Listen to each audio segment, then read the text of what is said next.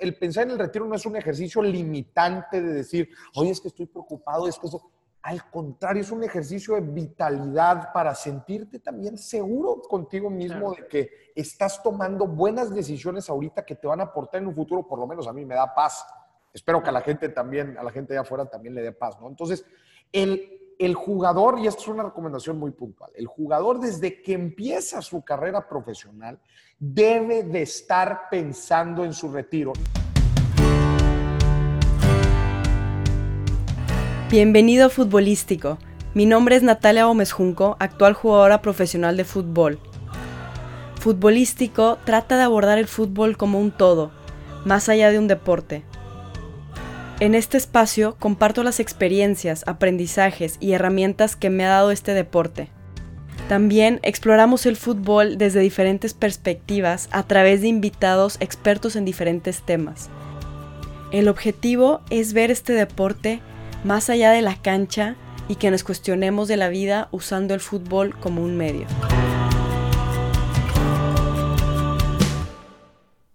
Hola, bienvenido, bienvenida a otro episodio de Futbolístico. Muchas gracias por sintonizar el podcast. El día de hoy vamos a hablar de finanzas personales con Maurice Dieck. Es un tema que es muy útil para cualquiera, ya seas futbolista o no, ya que todos, absolutamente todos nos beneficiamos de más y de mejor información y conocimiento sobre este tema para poder llevar finanzas personales sanas y que nos permitan alcanzar nuestros sueños financieros, la que sea que cada quien tenga, que es muy específico de cada quien, ya sea que quieras comprar tu carro, tu casa o lograr libertad financiera. Maurice es un consultor de estrategia de negocios, es financiero y economista. Además es escritor, conferencista, instructor de cursos y talleres en temas como finanzas personales, inversiones, economía y negocios, todo esto con el objetivo de colaborar hacia una transformación de la cultura financiera en México. A él lo sigo desde hace mucho tiempo en redes sociales, ya que con su movimiento de educación financiera me da información muy útil y digerible que me ha enseñado más sobre este mundo de las finanzas. Acaba de sacar su libro, se llama El inversionista de enfrente, Está disponible en librerías de México como Gandhi y Amazon. Yo compré el mío en Amazon, en mi Kindle y así lo llevo a todos lados. También tiene un podcast que sigo que se llama Dimes y Billetes. Se los recomiendo muchísimo. Sin más, aquí les dejo mi conversación con Maurice Dieck sobre finanzas personales. Hola Moris, muchas gracias por estar el día de hoy en Futbolístico. ¿Cómo estás? Hola Natalia, muchísimas gracias. Pues es un gusto estar aquí compartiendo con todo tu, público, tu auditorio. Este, pues creo que vamos a hablar de un tema bien, bien relevante para pues cualquiera que sea tu profesión, pero bueno, me, encanta que lo vamos a platicar ahorita relacionado al fútbol. Claro, justo es el título es Finanzas Personales para Futbolistas y no futbolistas, porque creo que es un tema, como tú dices, no aplicable para todo mundo pero aquí también la, gran diferencia de un futbolista o de un deportista es que la carrera deportiva es muy corta. O sea, el promedio se retira más o menos a los 32 años. Eh, entonces, como deportista, quizá este tema es todavía más importante porque tu, tu carrera laboral es muy, muy corta, ¿no? Y, bueno, los sueldos que puedes llegar a ganar en, en, ciertas ligas o pueden ser muy grandes, pero este tema, si no lo manejas bien, pues es, es impresionante, ¿no? Es muy corta y visto desde el punto de vista financiero, llena de riesgos. Claro. De hecho, estaba platicando en, uno de mis episodios en, mi podcast eh, eh, con una persona justo que estaba con esta decisión, de, oye, me, dedico a ser futbolista o mejor emprendo mi, carrera como profesionista, etcétera, en, otras cosas que me gustan. Y pues esta persona decidía no ser, no ser futbolista porque decía, oye, pues en cualquier momento me puedo lesionar, en cualquier momento pues alguien me, no sé, dependo quizás de que los directores técnicos me, metan a jugar, etcétera. Como que hay tantas, tantos factores, ¿no? Que entran en juego para la carrera exitosa de un, de un futbolista, que además de bien, como tú dices, es de corto plazo, también está llena de riesgos y todo esto está involucrado y digo, tiene su, su, relación con el dinero. Es de corto plazo, por eso pues en teoría este, se debe de, pagar mejor, pero pues también y si de repente llega o, se, llega a su fin su carrera, bueno, qué opciones ahora tengo, ¿no? Totalmente. Y me ha tocado vivir casos de, he entrenado con, con hombres en ciertas épocas y sí, muchos me ha tocado que dicen, prefiero no dar al fútbol, prefiero irme a, algo más seguro, o quizá dejar el fútbol para estudiar la carrera, porque en varonil se da que dejen la carrera universitaria para dedicarse al fútbol. En femenil, ahorita el, el caso es un poquito diferente, la mayoría sí tienen una carrera, incluso hasta maestría ahorita en la Liga MX femenil, pero sí, como bien dices, es un mundo lleno de incertidumbre y lleno de riesgo viéndolo desde el punto de finanzas, como lo ves tú. Pero sí, yo, yo estaba leyendo datos sobre este tema y, me saltó mucho el, dato de que, el, bueno, hablando de, de la NFL, ¿no? Que el 78% de los jugadores de la NFL y 60% de la NBA, 60%, llegan a bancarrota a los 5 años de retirarse. Entonces yo digo, wow, son de las ligas que más dinero generan en el mundo, eh, de los deportistas más exitosos, y, y, a los 5 años ya no tienen, y como dices tú, ¿no? Tienes que normalmente dejar la escuela o o quizá no tienes una educación paralela, ¿no? Entonces, este tema es, es muy importante. Que, que, cuando hablamos, por ejemplo, de oportunidades laborales o de poder continuar otra carrera profesional, la verdad es que el futbolista tiene muchísimas opciones. O sea, la verdad, eh, hay muchas carreras relacionadas a la carrera per se del jugador, como puede ser bien trabajar en un equipo, trabajar en una televisora. Al final de cuentas, el jugador ha sido una persona que ha vivido muchas cosas y que no se les a ver, quizás haya gente que se le cierre el mundo, pero hay muchas cosas en general que puede hacer. Entonces, muchas veces como externo, por ejemplo, yo veo la carrera de un futbolista exitoso y digo, híjola, si sabes en verdad hacerlo bien, y cuando digo hacerlo bien me refiero a manejar bien tus finanzas, en verdad es que en esta vida financieramente la puedes romper durísimo, durísimo. Te puedes tener un éxito brutal financiero si sabes, si aprendes a tomar buenas decisiones, Natalia, que yo veo, la neta es que no está tan complicado. Simplemente pues como que falta esa, esa guía, esa dirección, eh, buenos asesores, gente que, que, vele por el, por el, pues eh, en verdad por, por, por el bienestar de, de, la persona. Y, oye, pues a ver, la lana, lo, justo lo que estamos platicando ahorita, puedes en verdad hacer muy buena lana y, y no es como que tu carrera se acabe cuando acabas tu carrera, pues... Eh, jugador. Dejas de, jugar, dejas de jugar, pero hay muchas otras oportunidades. No te tienes que ir a una vida de Godín, por ejemplo, como decimos, este, a una vida de oficina. Este, oye, tienes muchísimas relaciones, puedes emprender un negocio, conoces a mucha gente dentro de la industria del fútbol, definitivamente se pueden abrir oportunidades. Eso ya depende muchísimo de las aspiraciones, de las ambiciones que tenga cada persona y Natalia, sobre todo el seguir, el seguir eh, eh, educándonos, ¿no? O sea, entiendo que la carrera de, fútbol pues es, es, muy exigente y hay que estar todo el tiempo entrenando, pero pues eso, a ver, la, última vez que yo escuché un calendario de un, de un, jugador, la verdad es que todavía hay bastante tiempo para seguir creciendo y desarrollándonos como personas, ¿no? Entonces, no olvidarlo.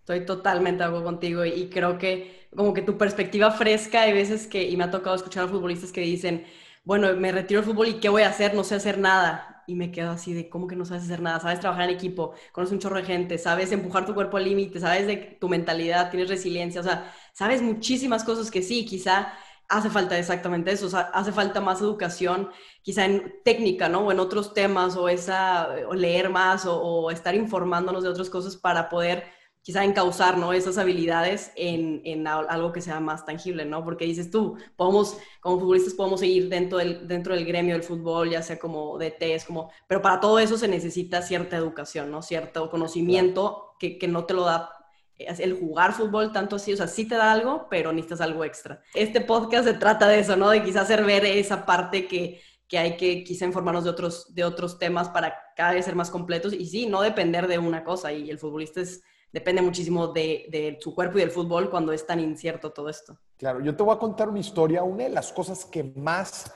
a mí me ha impulsado en mi carrera profesional, en mis negocios, este, es el haber sido deportista de alto rendimiento. Digo, a ver, yo no llegué a ser este, un jugador de, profesional, pero yo toda mi vida, Natalia, yo toda mi vida jugué básquetbol en, en alto rendimiento, ¿no? Que yo le llamamos, estuve en la selección de Nuevo León, estuve eh, en prácticamente todos mis años de primaria y secundaria estuve en Selección Nuevo León, en prepa estuve en el representativo del TEC, en carrera estuve un semestre en el representativo del TEC. Al final de cuentas, todas mis tardes siempre estuvieron ocupadas, siempre estuve haciendo ejercicio. Tanto así que yo platico en mis conferencias que el, el primer día que dejé el básquetbol de alto rendimiento en el TEC, yo salí del gimnasio a las 3 de la tarde, volteé a ver el reloj y dije, ¿qué se hace ahora? Desde primaria, desde primaria yo, yo estaba siempre, siempre, siempre entrenando. No sabía qué se hacía en las tardes, literal. Pero te voy a decir algo.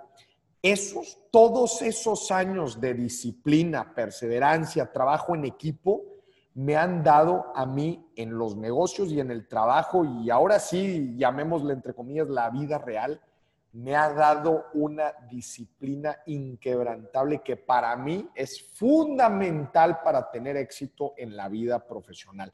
Entonces yo vuelto a ver a los jugadores de fútbol que justo, muchísimo más disciplina que yo y han estado expuestos a, a muchísima más presión y lo saben manejar y tienen un sinfín de cualidades y de relaciones.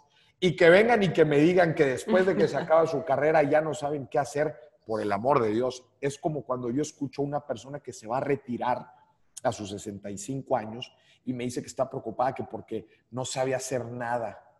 ¿Cómo que no sabes hacer nada? Y todas las experiencias que tuviste no, no, no, no dan valor, no puedes sacar algo de valor de ellas, todas las relaciones que hiciste, muchas veces requiere ese trabajo de introspección, pero cuando hablamos del, punto de vista financiero, ¿no? Específicamente de nuestra capacidad, acuérdate que siempre nos pagan a nosotros por nuestra capacidad de generar valor.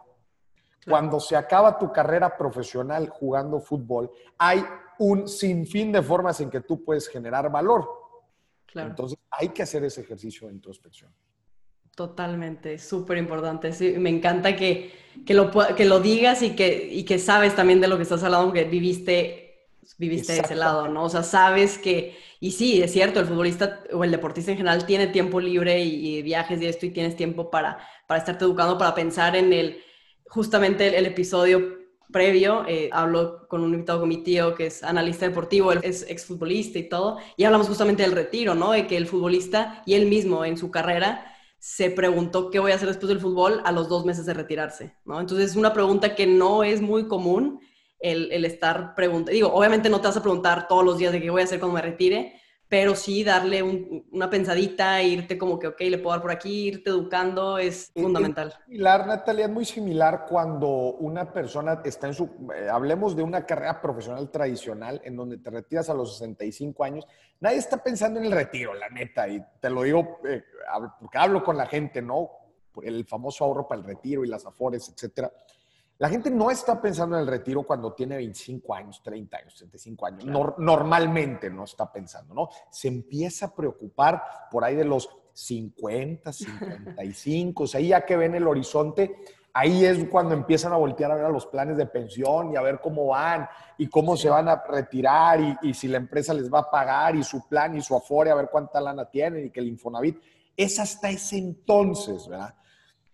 La carrera del jugador sí, o sea, a ver, yo todo lo veo así como financiero, ¿eh? No, no me vayan a Me encanta, bien, bien matemático, bien frío, no, me encanta. crucificar, porque aparte yo soy bien cuadrado, yo soy bien este, administrado. Entonces, este, si normalmente, entonces, ¿cuál es mi recomendación a una carrera tradicional? ¿No? Yo les digo, oye, no te puedes empezar, no, no puedes empezar a pensar en tu, en tu retiro a los 50, 55 años, porque sobre todo cuando hablamos de inversiones para el retiro, ya el tiempo es muy pequeño. Si tú, e, es mucha la lana que tienes que ahorrar e invertir si vas a empezar entonces. Si tú hubieras empezado a los 25, inclusive a los 20 años, con montitos muy pequeños, en verdad, pequeños, te estoy hablando de dos mil pesos al año, o, sea, eh, o, al mes, etcétera, eh, con lo que pueda cada quien, pero paulatinamente a lo largo de sus 40 años de carrera profesional, imagínate. Cuando te retires, te lo aseguro que no vas a tener problemas, no vas a tener problema alguno en el retiro, financieramente hablando. Ahora, Maurice, ¿qué pasa si no me retiro a los 65, como tú dices? ¿Qué pasa si me retiro a los 35? ay, caray. Entonces, pues yo no tengo que ir pensando en mi retiro, pues como tú dices, dos meses después. Está bien, no es un ejercicio, y esto es algo que, te quiero decir, no es el pensar en el retiro no es un ejercicio limitante de decir, oye, es que estoy preocupado, es que eso, al contrario, es un ejercicio de vitalidad para sentirte también seguro contigo mismo de que estás tomando buenas decisiones ahorita que te van a aportar en un futuro, por lo menos a mí me da paz. Espero que a la gente también, a la gente de afuera también le dé paz, ¿no? Entonces, el, el jugador, y esto es una recomendación muy puntual, el jugador desde que empieza su carrera profesional debe de estar pensando en su retiro. No es lo único en lo que debe pensar, por favor, porque definitivamente tiene que jugar y meter goles, por favor, porque a nosotros, a la afición, nos hace un favor si le va bien.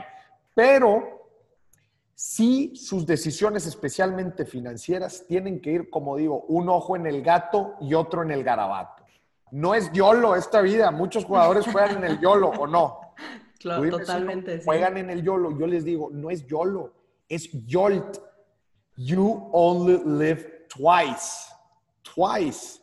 Para tu yo del presente y tu yo del futuro. Está bien, date los lujitos, te los mereces, eres un chingón, te está yendo excelente, muy bien. Y si te van a tener motivado, todavía mejor, para que trabajes más duro y te vaya mejor y metas más goles, está fregón.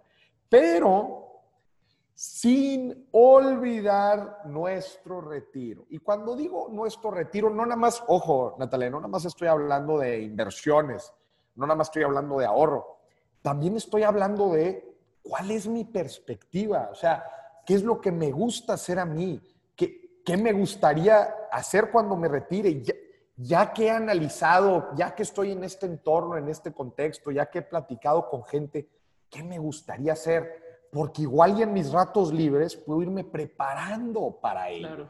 ¿No? Totalmente. Eso, Natalia, es lo que hacemos nosotros, voy a decir los mortales, los que no estamos en el mejor deporte, en la mejor posición del mundo que es jugar fútbol. o sea, nosotros los mortales, cuando faltan 10 años para retirarnos, ya estamos viendo, oye, emprendo un negocio, claro. este, o, qué es lo que voy a hacer, o, me voy a mantener aquí, o qué hobby voy a hacer, o me voy a ir a vivir otro lado, empiezas a, hacer, a pensar ese tipo de cosas. El jugador lo tiene que hacer igual, un ojo en el gato y otro en el garabato.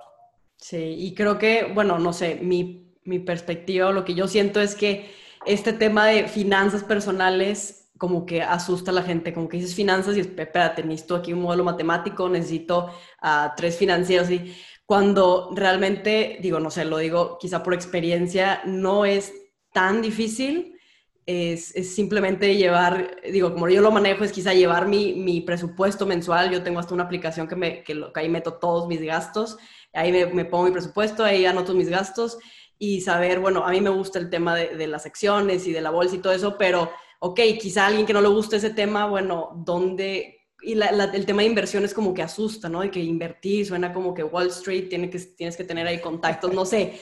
Creo que esa es la percepción de, de, quizá la gente con la que yo he convivido que, que se llega a tocar este tema.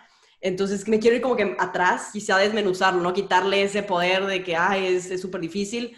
O, o, no sé, ¿tú qué piensas? ¿Tú, tú crees que sea, necesitas ser un financiero como tú para poder manejar las finanzas? A ver, yo no soy financiero para empezar, yo soy ingeniero. Ah, mira, yo pensé que eras financiero, economista, asesor de negocios, así, dije. Así que por ahí podemos empezar este, quitándole el famoso mito a las finanzas. Natalia, tú lo dijiste muy bien, las finanzas empiezan sabiendo a dónde se está, eh, eh, a dónde se está yendo nuestro dinero, ingresos, gastos. Desde saber, desde saber el estado actual de nuestra lana, y a ver si tenemos que recortar algún gasto o tenemos que buscar otra fuente de ingreso, ahí, ahí están nuestras finanzas. ¿Dónde más están nuestras finanzas? Plantearnos metas, cuáles son nuestros objetivos en la vida. Quiero enganchar una casa, quiero comprarme un auto, el retiro, quiero formar una familia, quiero darle educación a mis hijos. Todas esas son metas financieras que requieren lana. Todas requieren lana. Entonces, yo digo que nuestra vida financiera empieza ahí, cuando nos planteamos nuestras metas financieras. Te quiero preguntar, Natalia, ¿cuáles son tus metas financieras? Yo quiero tener libertad financiera. Sea, eh, no está, que, el dinero no sea un impedimento para hacer lo que amo hacer. Yo ahorita amo el jugar fútbol, pero cuando me retire, eh, quiero dedicarme a algo que, que, si llega a fallar en algún momento, bueno, tener libertad de explorar otras áreas y de, de hacer lo que yo quiera hacer. Esa es, ese es una gran meta. Conozco jugadores que lo lograron porque tuvieron una carrera profesional, una carrera profesional exitosa, tomaron buenas decisiones con su lana, llega, llega su, su, fin, realizaron diferentes inversiones, que unas propiedades por acá, que un fondo de inversión por acá, que le están dando rendimientos, etc., negocios, que se retiran y pues ya sin hacer absolutamente, se retiran de, de su carrera profesional de fútbol y sin hacer absolutamente nada les está cayendo un cheque todos los meses. Porque guardaron un pedacito y, y, estuvieron haciendo inversiones. La libertad financiera es una, excelente, es una excelente meta financiera, que pues en otras palabras también se puede traducir como el retiro. Tú dime cuándo te quieres retirar financieramente, ¿no? No quiere decir, la gente asocia, y esto es una mala percepción, asocia el retiro con el ya, irte a tirar flojera, y ahí al sillón, y a no hacer nada. En el momento que la persona deja de hacer algo, ¿qué crees que pasa? Sí, no, yo creo que es muy importante hacer algo que, que sientas que va con tu propósito, ¿no? La, la mente te empieza a hacer trizas, el ser humano, y, y, no estoy diciendo que todo el tiempo tengas que estar correteando la chuleta, como comúnmente se dice, pero el, tú lo dijiste, el tener un propósito, el, el, el que algo te motive en la vida, ¿no?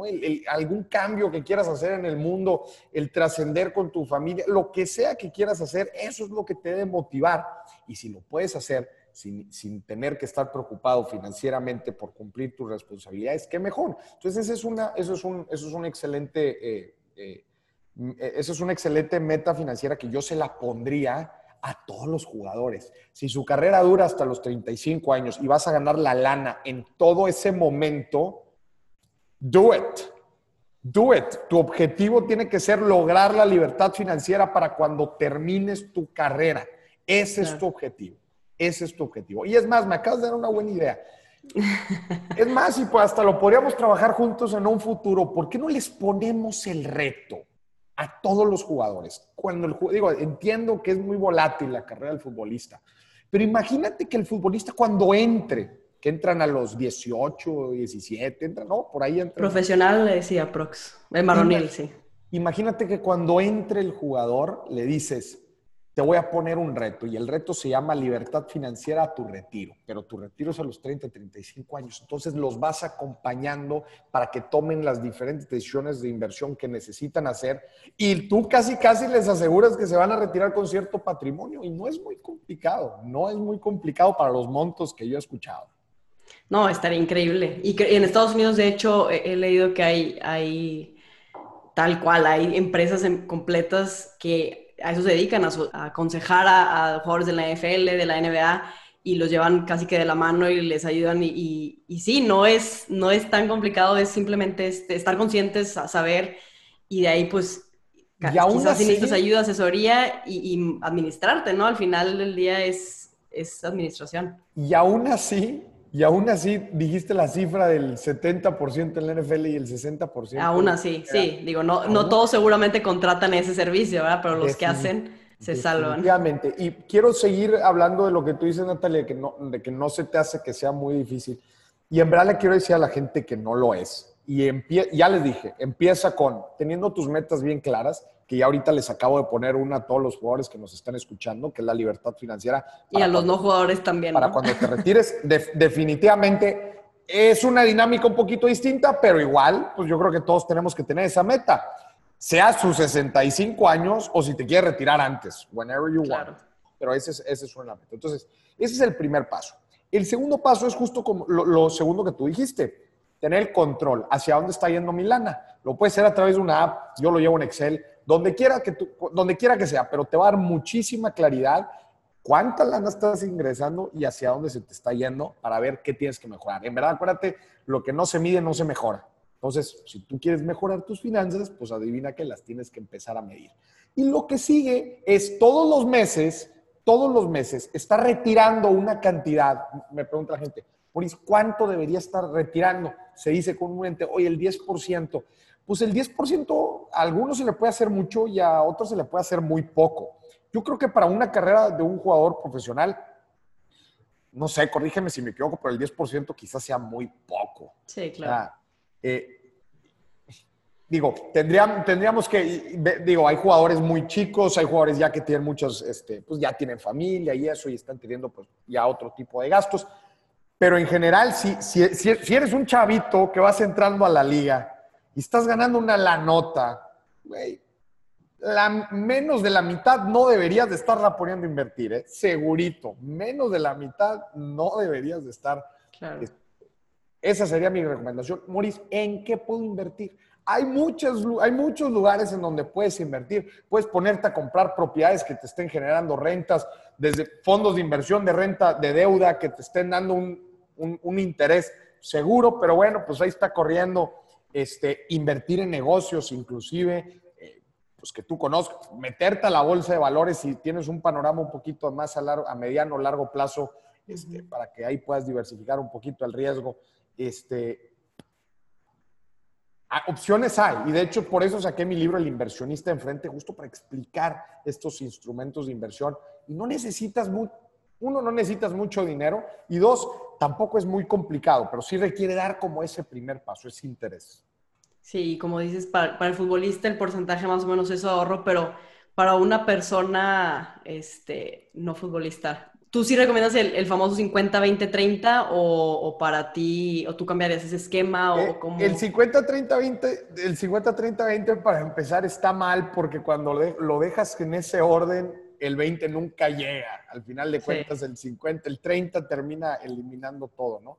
Yo, yo lo que le recomiendo a la gente es, más que ponerse porcentajes, es a qué le estás tirando en la vida, cuáles son tus metas, justo como lo que te dije ahorita, y tus metas te van a decir cuánta lana vas a necesitar ahorrar. A ver, si una de tus metas financieras es irte de viaje en seis meses y no tienes ni un peso ahorrado, o en tres meses y no tienes ni un peso ahorrado, más vale que ahorres más del 20%. ¿Me explico? Entonces, hagamos, yo lo que motivo a la gente es, hagamos el ejercicio claro de ponernos metas financieras y nuestro presupuesto, Natalia, la gente dice, ah, 50, 30, 20. ¿Dónde empieza nuestro presupuesto? Dice la gente. En ingresos y luego gastos. No. Empieza en metas, ingreso, gasto. Porque las metas te van a decir si tienes que subir tu ingreso y si tienes que bajar tu gasto. En otras palabras, no adaptes tus, no adaptes tus metas a tus posibilidades, adapta tus posibilidades a tus metas. Es una forma más activa, es una forma más, pues no sé, a mí me, es una forma mucho más este, proactiva de ir por la vida. No tanto así como, bueno, pues es que no me alcanza para tanto esto. No, ¿qué tengo que hacer yo para, para que me alcance, ¿no? ¿Qué tengo que hacer yo para retirarme a los 35? Sí me explico. Cambia. Sí, creo que de ahí viene mucha gente que dice, ay, es que lo que gano apenas me alcanza como para, para el fin de mes, ¿no? Para sacar mis gastos. Existe, creo, mucha esa mentalidad, ¿no? Que, que lo que gano no es mucho y me hace falta este, un poquito más para poder ahorrar. Pero yo sí creo de que, bueno, si con lo que ganas ahorita no ahorras, aunque ganes el triple, vas a seguir pensando igual. O sea, ese no es el problema. Y lo he vivido, me ha pasado que, que vivo ajustada y bueno, y luego empiezo, me empieza a ir un poquito mejor, gano un poquito más y te sigues gastando más y espérate, a ver, déjame recalculo y, y, lo hago bien, ¿no? Si no sabes administrar 100, no vas a saber administrar 1000. Es lo mismo. Los fundamentos, fundamentos financieros son los mismos no cambian. Es ingresos, gastos, utilidad. No cambia. ¿Qué, la gente, ¿verdad? Se espera hasta administrar sus finanzas hasta que tiene buena lana. ¿Qué pasa cuando empieza a ganar buena lana? No, pues se gasta más, ¿verdad? Gastas más, es lo mismo, es lo mismo. Eh, eh, nuestra cabeza entra en todos estos juegos, este, y resulta que la gente pues, espera y dice, no, pues cuando gane más lana voy a poder quitar de deudas. No, porque cuando ganas la lana, ahora quieres una casa más grande y te metes en una deuda mucho más grande. Y es un ciclo, un ciclo que se repite y se repite, ¿no? Entonces, hay, a ver, regresemos a la frase no me alcanza el dinero. Muy bien, esa es la frase. El siguiente paso que tenemos que hacer, aterrizar nuestras finanzas para ver por qué no nos alcanza. Es decir, sabemos, sabemos qué es lo que nos está, no nos está cuadrando en nuestro presupuesto. Si ya lo identificamos muy bien, es probable, como te digo, es probable que estemos, por ejemplo, viviendo fuera de nuestras posibilidades. ¿Cuántas veces, pues claro, a nosotros nos, nos es algo que nos motiva también el podernos darnos eh, deseos y lujos, pero muchas veces no nos damos cuenta que no nos alcanzan. Yo platico con gente y me dice, Maurice, me quiero comprar esta camioneta. Ok, ¿tienes el dinero? Pues sí tengo el dinero, no todo, pero sí tengo algo de dinero y ya hablé con el banco este, y las mensualidades y, el enganche. Entonces, sí me alcanza. Ok, ¿vas a tener ahorros o te vas a quedar sin ahorros? No, me voy a quedar sin ahorros. ¿Ok? ¿Y la mensualidad que vas a estar pagando, qué porcentaje de tu ingreso es? Pues es como la mitad. Ok. ¿Y cuántos años vas a estar metido así? Como dos. No te alcanza, no te alcanza. Aunque la agencia te haya dicho que te alcanza y que te lo puedes llevar porque tienes el enganche y vas a poder estar pagando las mensualidades, no te alcanza porque te vas a quedar sin liquidez, te vas a quedar sin ahorros y al próximo mes o en otro, imagínate que te sucede algo y vas a estar fijado con el 50% de tu ingreso por los próximos dos años. ¿Y a poco crees que no van a venir otras cosas en los próximos dos años? Claro que van a venir cosas, vienen cosas. Entonces, eso es uno de los grandes problemas del mundo crediticio en el que vivimos, en donde aparentemente nos alcanza todo, pero no es cierto. Y entonces volvemos a nuestro presupuesto y no me alcanza el dinero. Bueno, ¿por qué no me alcanza el dinero? Pues es que estás con el 50% de tu ingreso comprometido en una deuda. Oye, ¿por qué no me alcanza el dinero? Necesitas aumentar tus ingresos, entonces si te quieres dar ese estilo de vida que, quieres. Claro. O, cámbiate una casa más eh, que no estés pagando tanta renta. No, Morís, pero ¿cómo? Bueno, entonces consigue otros, otro empleo. O emprende un negocio en las noches le quiero motivar a la gente que en esta vida hay muchas formas de, uno, diversificar ingresos y dos, reducir y administrar nuestros gastos. Que eso, esa fórmula, al final de cuentas, mejora nuestra utilidad personal, que esa utilidad personal es la que podemos usar para ahorrar, para invertir o para endeudarnos. Ya está. Sí, también hay que entender que eh, esa, esa mentalidad de, me alcanza es porque vivimos en un mundo que obviamente quieren que compremos, entonces quieren compremos el carro, la casa, el nuevo iPhone, y te lo ponen eh, disfrazado quizá en mensualidades o de que solamente al mes vas a estar pagando esto, cuando en realidad es, yo, yo, pienso, ¿no? De que vale la pena, o sea, lo que tienes ahorita, ok, quizás sí lo necesitas, o quizá pues puede aguantar el celular un año más, dos años más, ¿no? O sea, el hacer ese tipo de decisiones que pues yo creo que, que, hay veces que no es tan necesario, ¿no? Pero al final sacas la cuenta y dices, órale, son, me está costando esto, el, el, celular, no me está costando 200 pesos mensuales, me está costando 15 mil pesos, ¿no? 15 mil pesos que, que, podría ahorrar y que pues lo meto, no sé, y, en 5 años, 10 años se duplica. Eh, Muy interesante lo que estás diciendo, porque el ahorrar no solamente es quitar algo de nuestro ingreso, también es saber tomar buenas decisiones, justo como lo, tú lo acabas de hacer. Si tú, si tú quieres comprar un iPhone que te cuesta 15 mil pesos de contado, pero te lo quieres llevar a quincenas, te puede costar hasta 25 mil pesos. Es decir, algo que costaba 15, estás pagando 10 mil pesos más en purititos, purititos intereses. Entonces la gente luego se pregunta por qué no le alcanza el dinero. Pues es que no te alcanzaba el iPhone. y no lo necesitas. Tú acabas de tocar otro tema bien interesante no necesitas. Te pregunto, Natalia, ¿cuántas cosas necesitamos en la vida? No, realmente muy, pocas. La neta, la neta, muy pocas. Son cosas las que nos vamos trepando nosotros mismos. Claro. Nosotros mismos nos las vamos trepando, pues porque queremos un carro bien bonito y queremos vivir en una casota bien bonita y queremos el la mejor escuela para nuestros hijos. Y no estoy diciendo que esté bien y esté mal, ¿eh? Ojo, no estoy diciendo que esté bien y esté mal comprarle un auto de lujo, no estoy diciendo que esté bien o esté mal comprarte una casota y no estoy diciendo que esté bien o esté mal una buena escuela para tus hijos. Lo que estoy diciendo es que hagamos bien las cuentas, ¿no? Y en general nos, el ser humano necesita muy pocas cosas y esa es uno de los grandes errores que cometemos con nuestras finanzas, una mala priorización. Yo prefiero darle mejor, yo, yo prefiero darle primero la mejor escuela a mis hijos estar conduciendo un auto de lujo. Claro. Prioridades. prioridades, pero a veces se nos dificulta tanto el tema de las prioridades. Y si prefieres eh, retirarte a los 40, pero quizá no comprando un nuevo iPhone cada año, o retirarte a los 50, pero ahí sí quizá más actualizado el teléfono, o sea, es poner en la balanza, ¿no? Es lo que dices, prioridades y, y, saber bien el costo, qué, qué, costo va a tener eso que queremos hacia nuestra, quizá nuestra libertad financiera, nuestro retiro y demás. O hacer la mate. Oye, entonces si lo compro a quincenas, que se escucha todo dar, que son 500 pesos a la quincena, oye, pues 500 pesos pues está bien barato, pues lo compro. Oye, pero ya multiplicaste cuánto vas a estar pagando en total, no has multiplicado, pues ve, sé consciente de ese tipo de decisiones, que eh, a mí se me hace fundamental. Natalia, ¿cómo nos dicen a nosotros los regios? ¿Cómo nos dicen? No, tú, porque yo nací en Ciudad de México, pero... Ah, tú eres de la Ciudad de México, no. Nací ahí, no, no soy de ahí. Yo creí que era regia, no, hombre.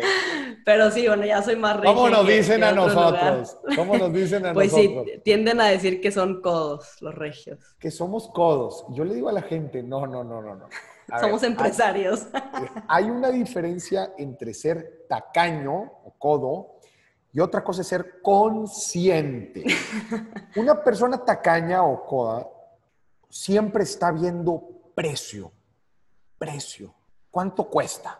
cuesta, precio, precio, me alcanza, no. Una persona consciente, en vez de ver precio, ve valor, valor. Porque cuando ves valor, sabes priorizar. Y sobre todo, Natalia, te das cuenta que no, el dinero no es igual a valor. Claro. Yo puedo irme a Disneylandia y gastar 100 mil pesos, o yo puedo irme aquí a Cuatro Ciénegas por 5 mil pesos. Y si mi objetivo era generar valor con mi familia, en una de esas hasta me la paso más chingón en cuatro cines. Sí, claro. Me explico. Sí, claro, totalmente. Valor. ¿Qué te da valor a ti? No por, a mí me han a mí me levantan en restaurantes y me dicen, mira el güey del ahorro y mira la comidita que se está echando. Y yo le digo, a ver, yo, yo conozco mis finanzas, digo, no en mal plan, digo, ahí es más o menos el juego, pero yo le digo, yo conozco mis finanzas, conozco mi presupuesto, tengo mis inversiones, tengo mi ahorro y sé, y sé que me puedo dar esta comida. Claro. Sé que me la puedo dar. ¿Verdad?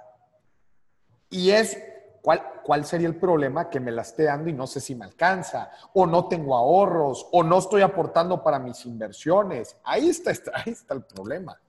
Claro, totalmente. Creo que es también conocer, ¿no? Que, como tú dices, nuestras prioridades, definir qué es lo que nos da valor a nosotros, porque ves que vamos por la vida como que comprando cosas o haciendo cosas que no sabemos si nos generan ese valor o esa satisfacción o si, si están dentro de nuestras prioridades y todo esto ya es otro tema, ¿no? Pero es parte de conocernos a nosotros mismos y de también en base a eso vienen nuestras finanzas, ¿no? De ahí podemos tomar esas mejores decisiones y de ahí ya podemos tener esa, esa tranquilidad de que, bueno, yo sé que a los 45 este, ya no voy a tener que trabajar ningún día de mi vida. Digo, ojalá siguiendo a hacer cosas que me gusten y, y quizá cumplir mi, no sé, otros propósitos, etcétera, ¿no?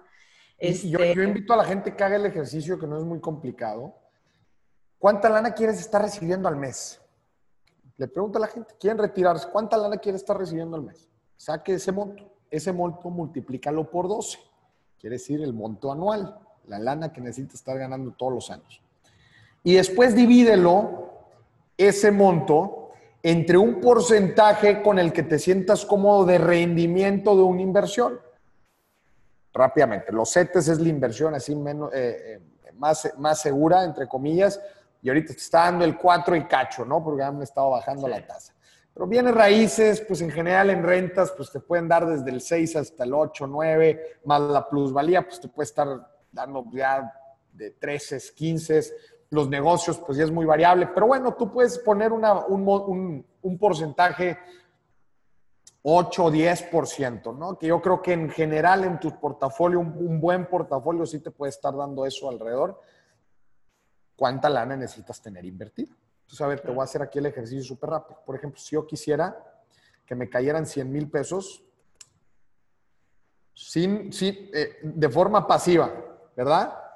Son en el año un millón doscientos, ¿cierto? Si ese monto yo lo divido entre punto 10, entonces me da 12 millones de pesos. Significa que si yo tengo 12 millones de pesos y los invierto a un 10%, obteniendo un 10% anual, eso me da el monto que yo necesito para estar recibiendo 100 mil pesos mensuales. Ahora, hay negocios que te dan mucho más. Hay negocios que te dan de rendimiento muchísimo, muchísimo más. Yo estoy hablando aquí de inversiones, entre comillas, conservadoras, bienes raíces, este, rentas de bienes raíces, este, renta eh, de instrumentos de deuda en general, ¿no? Entonces, esos son los targets que tú te tienes que hacer. Bueno, a ver, entonces yo como futbolista, pues es al monto al que le estoy tirando y lo tengo que conseguir en caliente. Bueno, entonces eso significa que si yo voy por una, por un, por una carrera de 10, 15 años, en donde en promedio voy a estar ganando tanto, ¿cuánto tengo que estar ahorrando todos los meses? Claro, Bien, bien sencillo, ¿no? En, tres minutos sacas ese número. En tres minutos sacas ese número, pero estás consciente que estamos empezando de abajo hacia arriba, no de arriba hacia abajo. Claro. Si empiezas de arriba hacia abajo, entonces, a ver, gano, pues no sé, gano 100 pesos. Bueno, de esos 100 pesos, pues ¿cuánto me quiero gastar? Bueno, pues me, me quedan al final 5 pesos. Buenísimo, pues esos 5 pesos los voy a ahorrar. Pero esos 5 pesos te van a dar para qué? No, ¿cuál es el objetivo? ¿Cuál es la meta? Pues la meta es que yo pueda estar ganando tanta lana. Bueno, entonces ahora empiezas de abajo hacia arriba. Bueno, entonces eso significa que yo necesito tener invertido tanta lana y llegas a mero arriba. Totalmente. Y bueno, ya para, para acabar, eh, mencionaste tu libro, El inversionista enfrente, en donde quizá explicas todo esto de, de cero inversionista, ¿no? En un libro, ¿no? Bastante digerible, 140 páginas más o menos. Platícanos un poquito de, de este libro y de a, qué público se lo recomiendas. Este libro, Natalia, la, la, principal pregunta que quizás mucha de la gente que nos estuvo escuchando ahorita, este, la, la principal pregunta que tienen, bueno, ¿y en qué puedo invertir mi claro.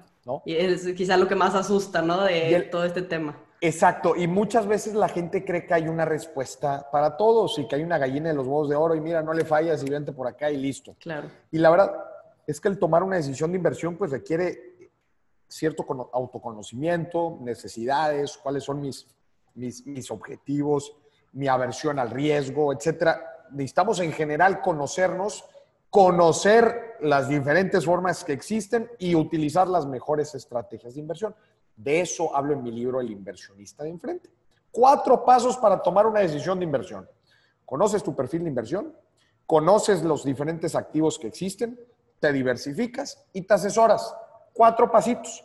Esa es la segunda parte del libro y la primera parte habla mucho de la mente, porque necesitamos poner nuestra mente en orden para justo combatir esto que tú estás diciendo de, y al ser humano nos cuesta retrasar la gratificación, ¿no? Oye, pues yo tengo la lana ahorita, ya la gané, como, ¿por qué no la gasto? Claro. ¿Por qué no me compro algo que, me, que, me, que quiero? O sea, ¿por qué me debería de esperar? Toda la primera parte del libro habla de esto, de la visión de un inversionista, cómo salirnos del ciclo del gasto, etcétera.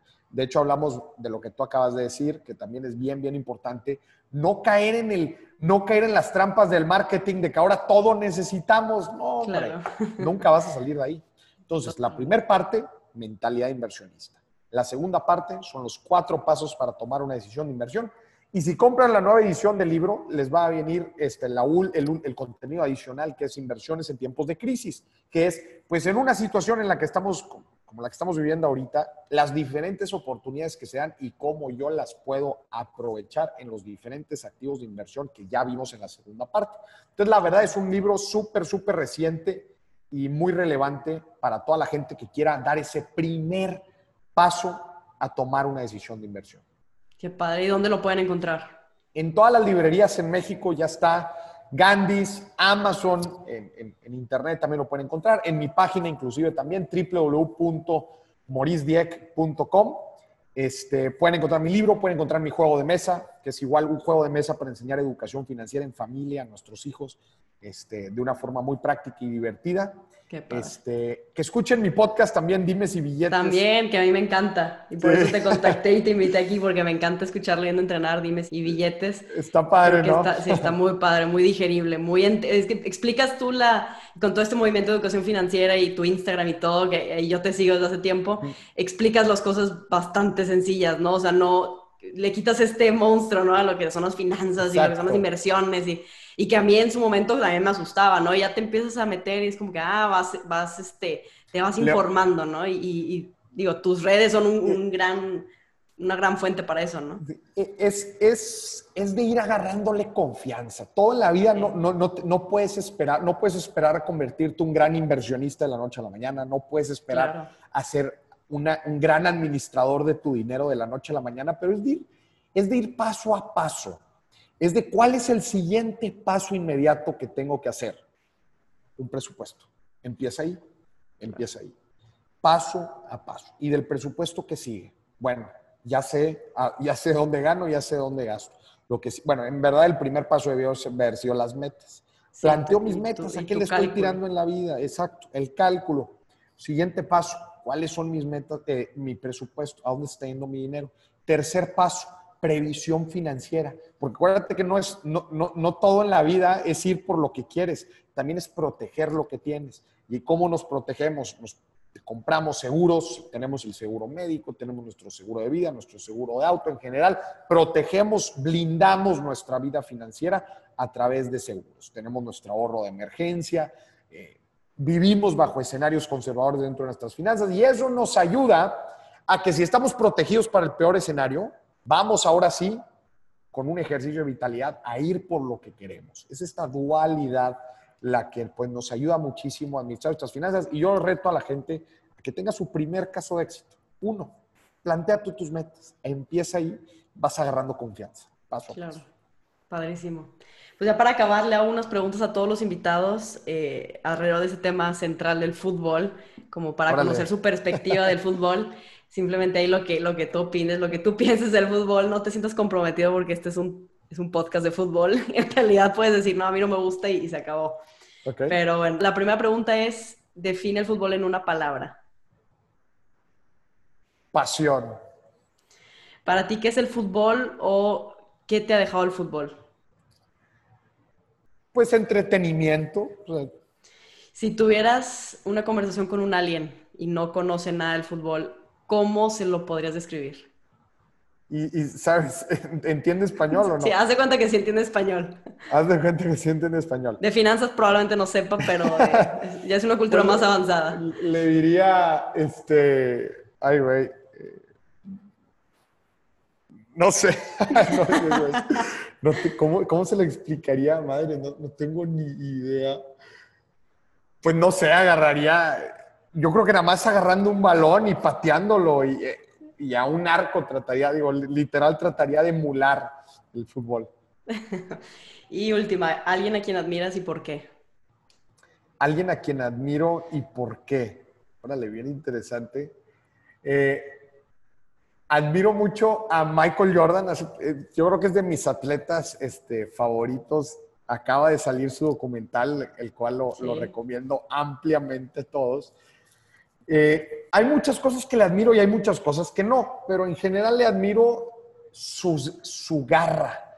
Es impresionante cómo este güey tenía un sentido de ultra competencia, lo cual no estoy diciendo que esté del todo bien, pero en general este era un güey que tenía un compromiso y un reto. Ay, güey, o sea, que yo digo, esa, una determinación que yo digo, si la gente fuera por la vida con la determinación, determinación que tiene este güey, híjole, nada te frena, en verdad, nada, nada, nada te frena porque, y en el, en el documental te ponen ahí varias, este, varias veces en cuando lo retaban y este güey, haz de cuenta que cuando lo retaban sacaba toda la garra y, y, y yo cuando salgo a una conferencia yo me imagino que soy este güey y, y porque yo, yo valoro mucho a la gente que fue un antes y un, que, que hizo un antes y un después en las cosas.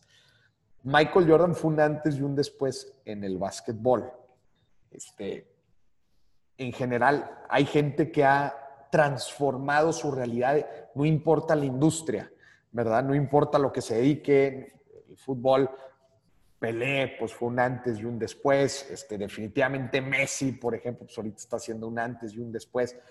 todos los deportes tienen gente que es un antes y un después, todos los temas, todos los países, todo, me explico, todo tiene un antes y un después, y es gente, es gente con determinación que, que, transforma eh, eh, las cosas, los paradigmas inclusive que la gente tiene, ¿no? Entonces, esta gente para mí me, me vuela la cabeza y creo que todos, todos deberíamos de buscar nuestra propia causa, lo que nos mueva, lo que nos hace vibrar y trabajar por crear un antes y un después. Me encantó, me encantó esa frase. Totalmente se puede hacer igual como se puede manejar bien las finanzas personales. Pues Maurice Dieck, muchísimas gracias por tu tiempo, en verdad. Muchísimas gracias, Natalia. Gracias, por todo tu conocimiento. Creo que aprendí, aprendimos mucho de ti hoy. En verdad te, te valoro mucho el tiempo que te tomaste. Muchísimas gracias y, está pendiente entonces tu visita a Dimes y Billetes también. Gracias por escuchar este episodio de Futbolístico con Maurice Dieck. Si te gustó alguna frase, no olvides etiquetarme en redes sociales o dejar tu comentario en Instagram o Facebook. Puedes encontrar a Maurice en redes sociales como arroba Maurice en Instagram y Twitter y también puedes visitar su página web mauricedieck.com. Muchas gracias y te veo pronto en un nuevo episodio de Futbolístico.